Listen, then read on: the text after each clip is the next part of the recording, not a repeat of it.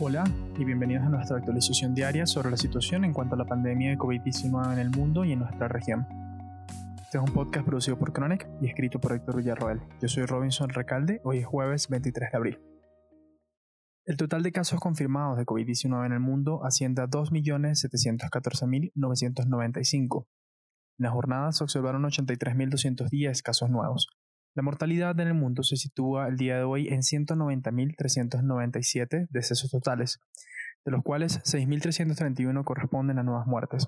Estados Unidos reporta el día de hoy una prevalencia de la enfermedad de 878.974 casos, con una incidencia para hoy de 30.257. En cuanto a fatalidades, el país norteamericano reporta 49.754 decesos totales, con 2.095 de estos habiendo sido observados en la jornada. El día de hoy, la nación africana de Sierra Leona ha reportado su primera muerte a causa de COVID-19. Se trataba de un hombre de 76 años que ingresó a un hospital de la capital, Freetown, y falleció poco después de su ingreso. Pruebas realizadas post-mortem confirmaron que el paciente era positivo para el nuevo coronavirus. En nuestra región se cuentan 129.347 casos totales, con 8.309 casos nuevos.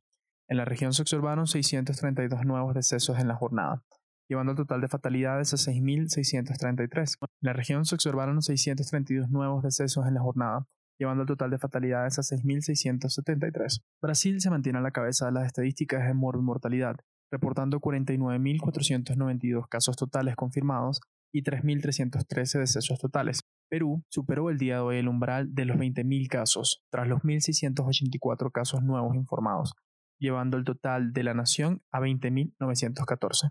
México, por su parte, también superó un umbral, en este caso el de los 10.000 casos, y ahora el nuevo total para el país es de 10.544. En noticias globales, expertos de la Universidad de Oxford han manifestado que el candidato para vacuna contra el nuevo coronavirus que están desarrollando actualmente está listo para entrar en etapas de prueba con humanos en un corto tiempo, y que se podrán tener aproximadamente un millón de dosis de la vacuna posiblemente para el mes de septiembre. El candidato está siendo desarrollado de manera conjunta por el Jenner Institute y el Oxford Vaccine Group, bajo el liderazgo del profesor Andrew Pollard, quienes aseguraron que el proyecto está listo para pasar a la fase 1 de ensayos clínicos en humanos el día de hoy. El proyecto ha recibido un aporte adicional de 20 millones de libras esterlinas, según anunció el secretario de Salud del Reino Unido, Mike Hancock.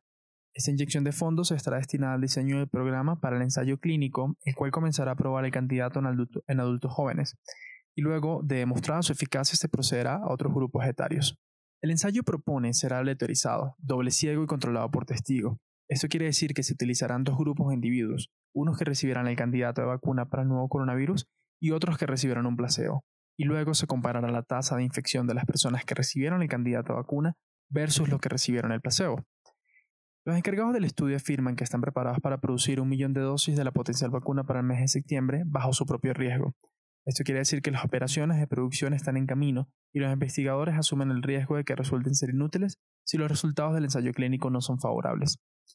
Tanto la OMS como las autoridades sanitarias del Reino Unido forman parte del consenso entre los expertos que calculaba un periodo de 12 a 18 meses para la disponibilidad de una vacuna viable.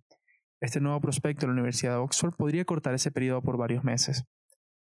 La profesora Sarah Gilbert, una de las investigadoras principales en el proyecto, Explica que la forma en que lograron tal celeridad en las proyecciones del estudio fue gracias a que su equipo tenía tiempo trabajando en vacunas para enfermedades como el MERS antes de que suscitara la pandemia.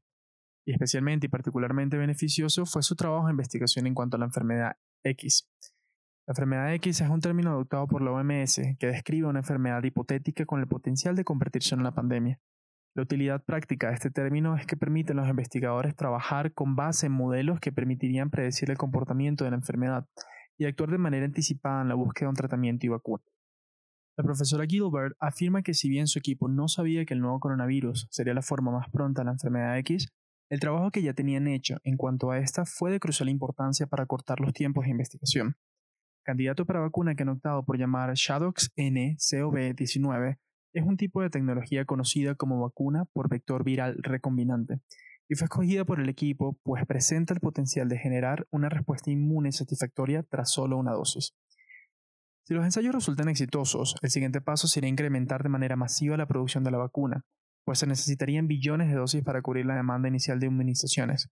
En este sentido, el filántropo y fundador de la gigante de tecnología Microsoft, Bill Gates, emitió un llamado urgente a los líderes mundiales para definir de manera temprana un programa para asegurar la manufactura y distribución de la vacuna, señalando que esperar a que se tenga una vacuna viable para hacer estas determinaciones sería un retraso fatal en la lucha contra la pandemia y el levantamiento de las medidas de confinamiento que imperan a nivel mundial. Paralelo a este estudio la Universidad de Oxford, el Instituto Paul Ehrlich en Alemania también acaba de recibir aprobación para la implementación de ensayos clínicos de su candidato para vacuna en humanos, el cual está siendo desarrollado por la firma de biotecnología BioNTech. Los autores del estudio señalan que es importante la implementación expedita de estos ensayos para obtener un producto que pueda ser administrado en la comunidad mundial. Sin embargo, no han especificado un lapso de tiempo en el cual esperan observar resultados. Esto significa que, desde este momento, los gobiernos mundiales deben comenzar a hacer inversiones importantes en la infraestructura de manufactura y distribución de vacunas, aceptando la realidad de que muchas de estas no llegarán a usarse. Esta precisión se hace tomando en cuenta que la mayoría de los países miembros del G20 no cuentan actualmente con una infraestructura que les permita producir la inmunización de manera masiva. Con esto llegamos al final de nuestra actualización diaria. Recuerden acompañarnos el domingo para nuestro especial de fin de semana, en donde discutiremos en detalle otro de los aspectos de la pandemia de COVID-19. Recuerden protegerse ustedes y a sus familias. Les habló Robinson Recalde. Hasta mañana.